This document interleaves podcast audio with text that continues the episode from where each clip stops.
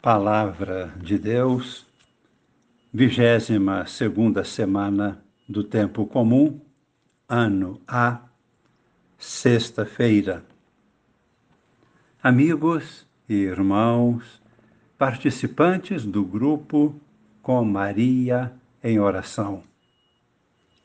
Na primeira leitura da missa de hoje, prosseguimos com a primeira carta de São Paulo aos Coríntios capítulo 4, versículos de 1 a 5. Um ensinamento muito profundo e muito prático para nossas comunidades cristãs. Vamos considerar agora dois aspectos. Primeiro aspecto, a lealdade de Paulo quando se refere ao relacionamento entre evangelizadores e evangelizados. Ele exclui totalmente qualquer culto à personalidade. Paulo considera-se a si mesmo e aos demais evangelizadores tão somente como servos de Cristo e administradores dos dons de Deus concedidos a cada pessoa. Vamos citar textualmente os versículos 1 e 2. Assim ele escreve que todo mundo nos considere como servidores de Cristo e administradores dos mistérios de Deus. A este respeito, o que se exige dos administradores é que sejam fiéis. Segundo aspecto, decorrente desta verdade, segue o julgamento quem é que tem o direito de julgar? Somente Cristo e Deus Pai. Deles é que recebemos o chamado, o envio à missão e a mensagem a ser proclamada. Portanto, é a Deus Pai e a seu Cristo que se deve prestar contas.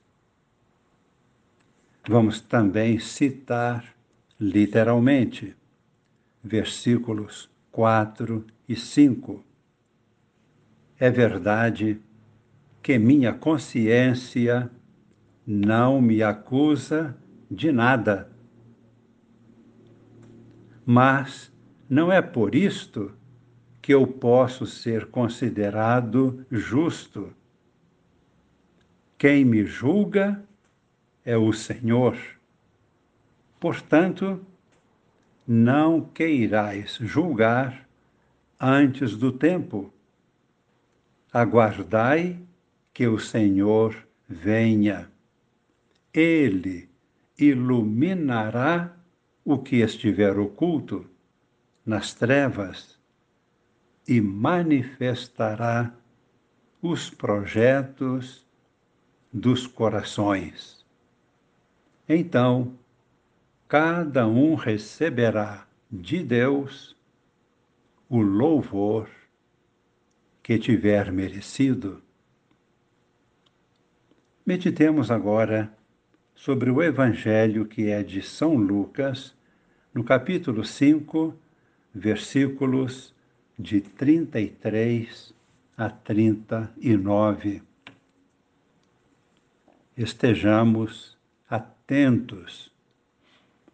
Poderia parecer que o Evangelho trata de outro tema totalmente diferente, mas, observando bem, vamos perceber que trata igualmente da fidelidade a Cristo.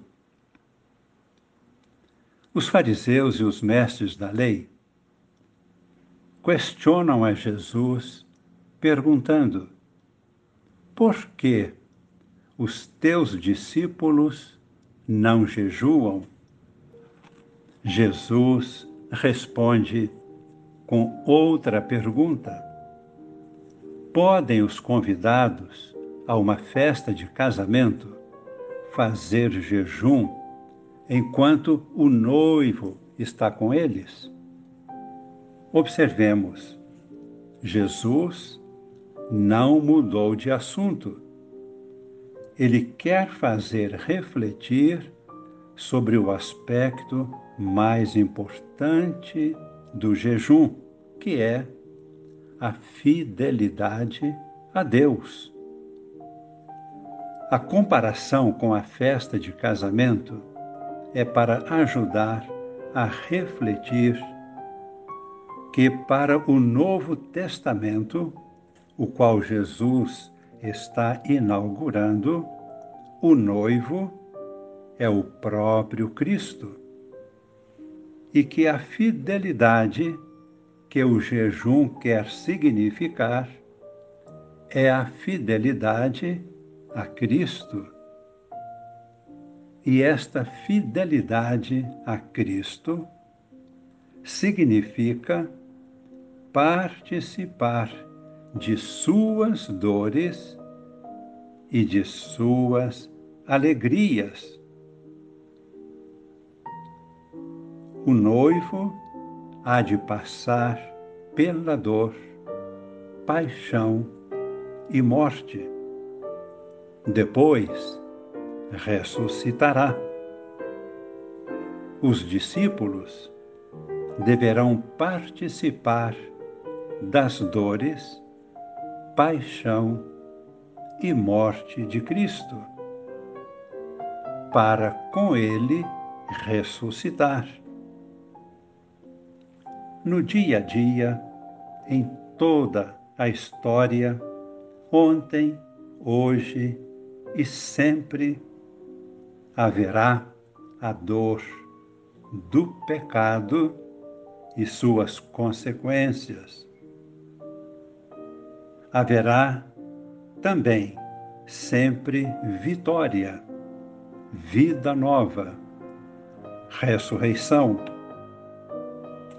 Nós que somos discípulos de Jesus, devemos fidelidade a Ele em seu jejum e morte e participaremos também com Ele em cada vitória, vida nova, luz, verdade, justiça e paz.